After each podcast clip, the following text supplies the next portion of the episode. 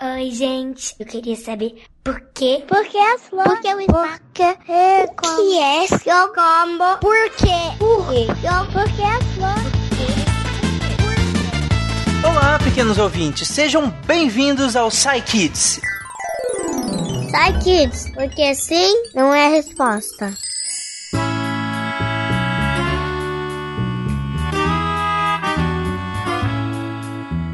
Hoje, eu e o Beterraba estamos aqui do Parquinho do Deviante. E pra quem não sabe, o Beterraba é o meu cachorrinho. Eu vou deixar uma foto dele no post caso vocês queiram ver. Mas vamos às perguntas e respostas de hoje. Começando pela pergunta do Rodrigo, de 11 anos. Vamos lá. Oi, eu sou Helena, tenho 4 anos. Essa é pergunta do Rodrigo. Qual é a cidade com mais radiação? Pois é, qual é a cidade com mais radiação? Eu imagino que o Rodrigo queira saber qual é a cidade com mais radiação do mundo, qual é o maior nível de radiação que nós temos em qualquer cidade do mundo inteiro. E ninguém melhor para responder o Rodrigo do que outro Rodrigo. Vamos lá. Oi, Rodrigo. Aqui quem fala é o seu xará, o Rodrigo. Você quer saber qual a cidade que tem mais radiação, certo? Então, antes, a gente precisa saber de uma coisa importante. Todas as cidades possuem uma certa radiação. Isso porque tudo que está ao seu redor, todos os materiais, construções, pessoas, animais, alimentos, tudo está emitindo um pouco de radiação. E isso não é um problema, porque o nosso corpo está preparado para receber essa radioatividade. Um dos alimentos mais radioativos que existem é a banana. Isso porque ela é rica em potássio. Existe o potássio com peso 39, que não é radioativo, e é a maior parte do potássio da banana. Mas existe também o potássio com peso 40. É esse potássio 40 que tem um pouco de radioatividade a mais, o que faz a banana ser um pouco mais radioativa que os outros alimentos. Mas é lógico que não é nenhum problema, senão a gente já teria percebido, certo? A castanha do Pará é outro alimento que também tem uma radioatividade alta, isso porque ela acumula um elemento químico chamado rádio. Para você ter uma ideia, uma castanha do Pará, pequenininha, ela tem a mesma radioatividade de seis bananas. E vamos aproveitar a banana, que é bem conhecida, e usar ela como referência. A cidade em que você está agora, você provavelmente está recebendo uma radiação que é equivalente a meia banana ou uma banana ou duas bananas por hora. Algumas cidades têm uma radioatividade um pouco maior. É o caso, por exemplo, da cidade no Espírito Santo, Guarapari. Ela é conhecida pela sua areia preta. Nessa areia existe um elemento químico chamado tório, o que faz com que essa cidade seja, em média, cinco vezes mais radioativa do que uma outra cidade. Parte dessa radioatividade que nós recebemos é dos raios cósmicos, que são partículas que vêm do universo e chegam na Terra. Só que a maior parte dessa radioatividade ela é blindada pela atmosfera, o que faz com que os astronautas tenham mais problema com radioatividade. Afinal de contas, eles não têm atmosfera. E se você estiver num avião voando a mais ou menos 11 mil metros de altitude, você tem menos atmosfera acima de você correto? Isso faz com que você esteja mais exposto à radioatividade. Então, enquanto estamos voando no avião, nós estamos recebendo a dose de mais ou menos 20 bananas por hora. Nós também estamos expostos à radiação quando nós tiramos raio-x. A radiografia dos dentes, por exemplo, é o equivalente a comermos 50 bananas. Bom, mas a partir de quantas bananas a gente acaba tendo problemas na nossa saúde? Um trabalhador da área nuclear, ele pode receber o equivalente a 200 mil bananas por ano. E os principais problemas de saúde começam a aparecer quando uma pessoa recebe algo em torno ao equivalente a um milhão de bananas. Bom, agora vamos falar de alguns lugares. Há mais de 30 anos, na cidade ucraniana de Chernobyl, uma usina nuclear explodiu, liberando muita radiação para a atmosfera e para as cidades ao redor. Hoje, a cidade de Chernobyl, se você for lá, você vai receber apenas 50 bananas por hora. Bom, parece muito, mas considerando que na época houve uma grande explosão, até que não é muito não. De todo esse tempo, o que, que aconteceu? Foram feitos trabalhos de limpeza, removendo várias terras e entulhos e levando para lugares confinados. Além disso, a própria radioatividade ela vai decaindo com o tempo. Isso significa que o que é radioativo vai ficando cada vez menos radioativo. Como disse, já faz mais de 30 anos e com esse tempo já deu para dar uma diminuída na radioatividade na área. Por exemplo, em Hiroshima, no Japão, onde há mais de 70 anos foi lançada uma bomba nuclear, hoje a radioatividade lá é algo em torno de apenas 3 bananas. Agora, vamos falar de lugar onde teve um acidente mais recente. Em 2011, ocorreu um acidente em Fukushima, no Japão. Embora tenha tido um lançamento de radioatividade muito menor do que Chernobyl, os trabalhos de limpeza ainda não foram totalmente terminados o que significa que a radiação nos arredores ainda está alta. Hoje, se você passar uma hora na área restrita de Fukushima, é o equivalente a mais ou menos 100 bananas. Tanto Chernobyl quanto Fukushima são lugares que você até pode visitar. O ideal é não ficar lá por muitas horas ao longo de um ano, morando lá, por exemplo, especificamente nas áreas restritas. Bom, é isso. Espero ter respondido a sua questão e mande mais, a gente pode responder. Até mais. Eu adorei que ele usou a, a, métrica com, em bananas. Tá vendo, Rodrigo? No dia a dia a gente recebe várias bananas de radiação, né? Enquanto a gente tá andando pela rua, fazendo coisas. Algumas coisas a gente acaba recebendo mais radiação, né? Tipo, como o Rodrigo falou, quando nós vamos é, fazer um raio-x, né? Quando você precisa, às vezes, no dentista ou que você machucou e aí às vezes você vai fazer um raio-x. Aí você acaba recebendo uma quantidade maior, mas no dia a dia mesmo a gente acaba recebendo alguma quantidade e até quando você come come banana ou come castanha do Pará, né? Acho que quase todo mundo adora castanha do Pará porque realmente é muito gostosa e a gente acaba recebendo algumas bananas de radiação. Adorei a métrica. Mas a próxima pergunta é a pergunta da Rafaela, de 10 anos. Vamos lá.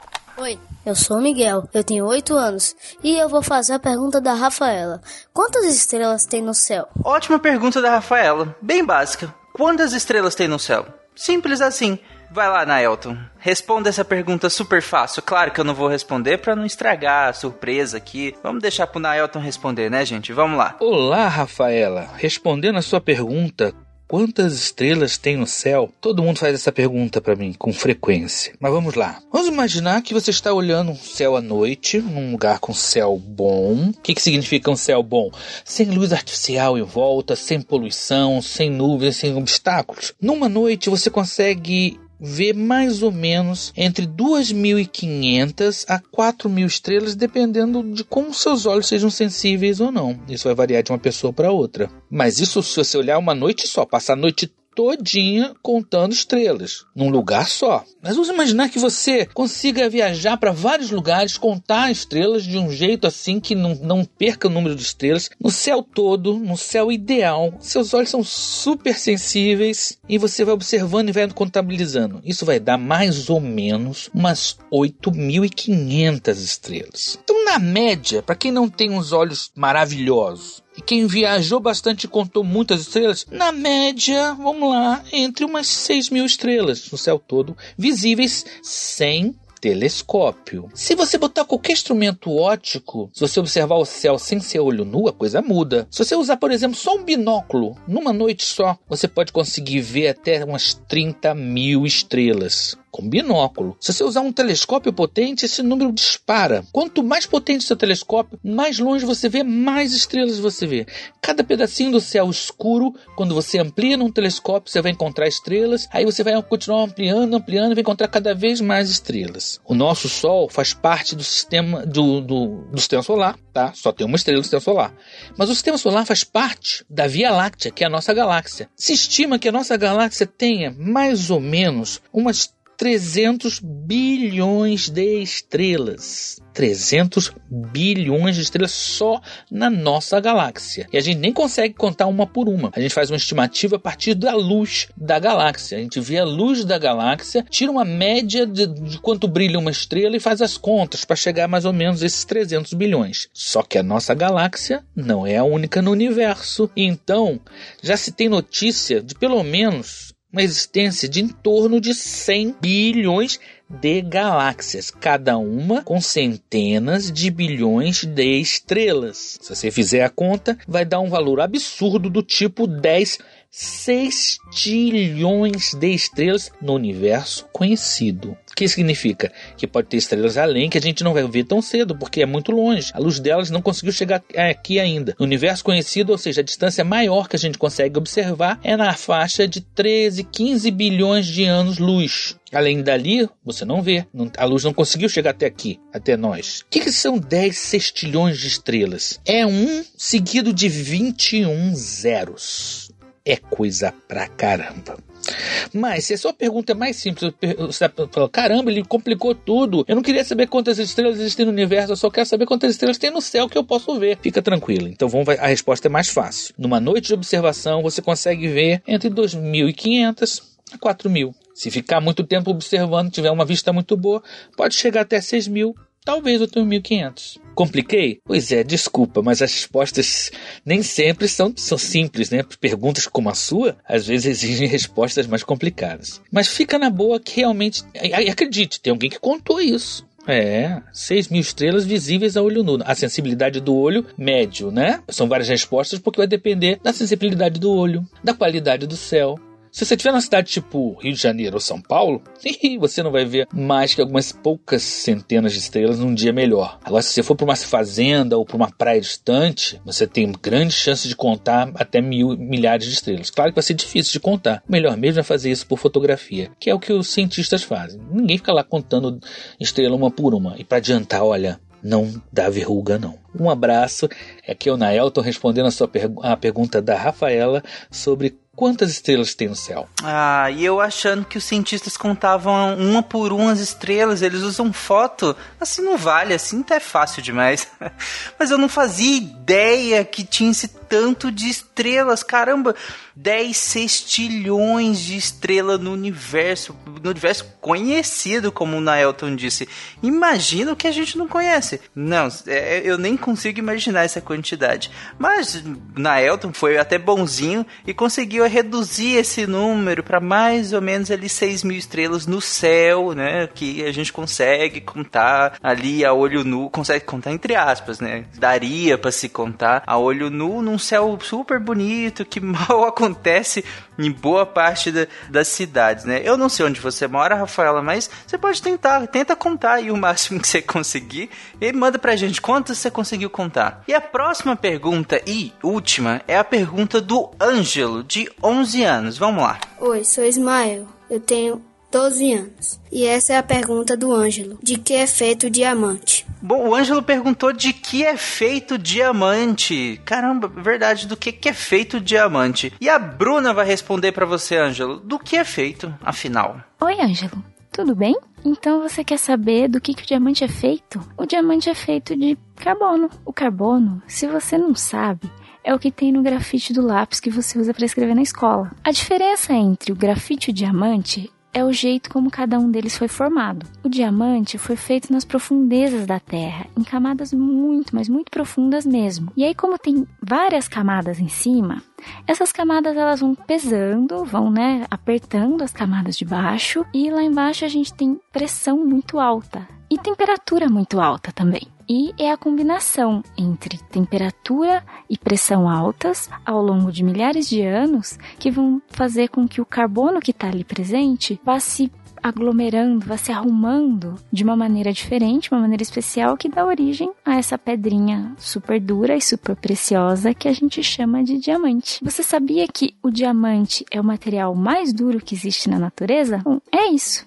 Espero ter conseguido responder a sua pergunta. Continue essa criança super curiosa um grande beijo. Caramba, muito interessante isso, porque, Ângelo, pensa, a, a, sua grafite, aquela que você usa para escrever, é feita do mesmo material do diamante, que é a coisa mais dura da natureza, é o material mais duro da natureza, e é feito da mesma coisa da sua grafite. Isso não é legal? A ciência é realmente fascinante, diz, disse não é, Ângelo? Bom, e é isso então. Com esta última resposta da Bruna, hoje nós aprendemos muito, nós aprendemos sobre radiação, aprendemos sobre quantas bananas de radiação a gente entra em contato no nosso dia a dia, seja comendo banana ou não, mas deveria, comam bananas, bananas é, são boas. E aprendemos também sobre as, a quantidade enorme de estrelas que tem no universo e no céu também. Conte estrelas também, se você vocês quiserem, é legal contar, pode contar estrelas também.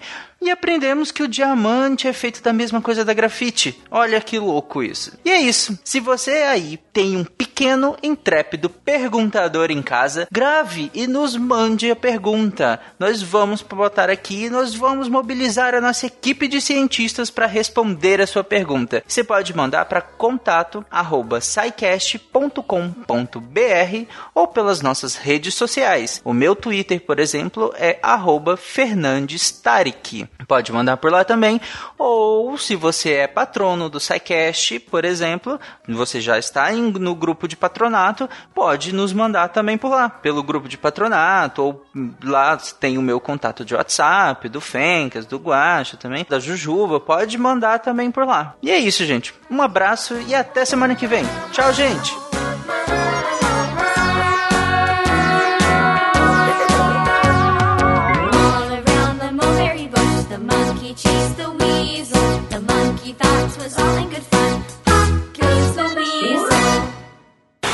Esse podcast foi editado por Nativa Multimídia.